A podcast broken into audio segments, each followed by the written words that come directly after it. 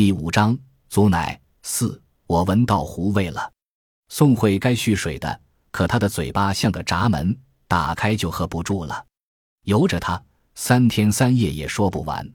蚂蚁在窜，宋慧呀，你要闯祸了！我几乎要叫了，他当然听不到。他怎么能听到呢？我盼望来个人，随便什么人。我这把老骨头就这样了。葬身火海正合我意，我活得太久了。可他还年轻，连我的一半还不到呢。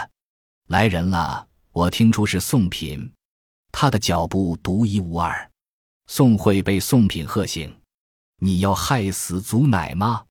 你这个傻娘们，都冒烟了，你竟然闻不到鼻子塌了吗？我的妈呀！要不是我进来，房都要着了。你要吓出我心脏病了！宋慧吓哭了，一个劲儿检讨认错，还抽自己一掌。他不是装样的，他痛恨自己。宋品骂：“不是故意的，就能饶过你？”宋慧哭叫：“宋书记。”你抽我打我踢我吧，我真该死！宋品的怒气没有一丝消减，你是该死！宋慧狂嚎：“那就让我死吧！”我咯噔一声，宋慧真能做出傻事。蚂蚁在窜，蚂蚁在窜，蚂蚁在窜。宋品问：“你要干什么？”宋慧说：“我和祖奶说一声。”宋品骂：“还嫌闯祸不够吗？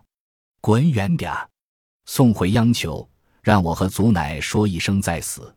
宋品放缓语气：“你还真死啊？你就是死一千次有什么用？”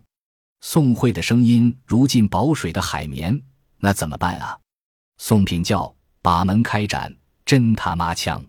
宋慧说：“已经开展了。”宋品嗅嗅鼻子，好像还有别的味儿，是不是你身上的？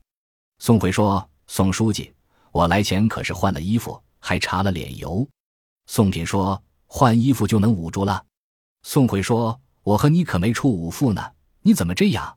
宋品冷笑：“我哪样了？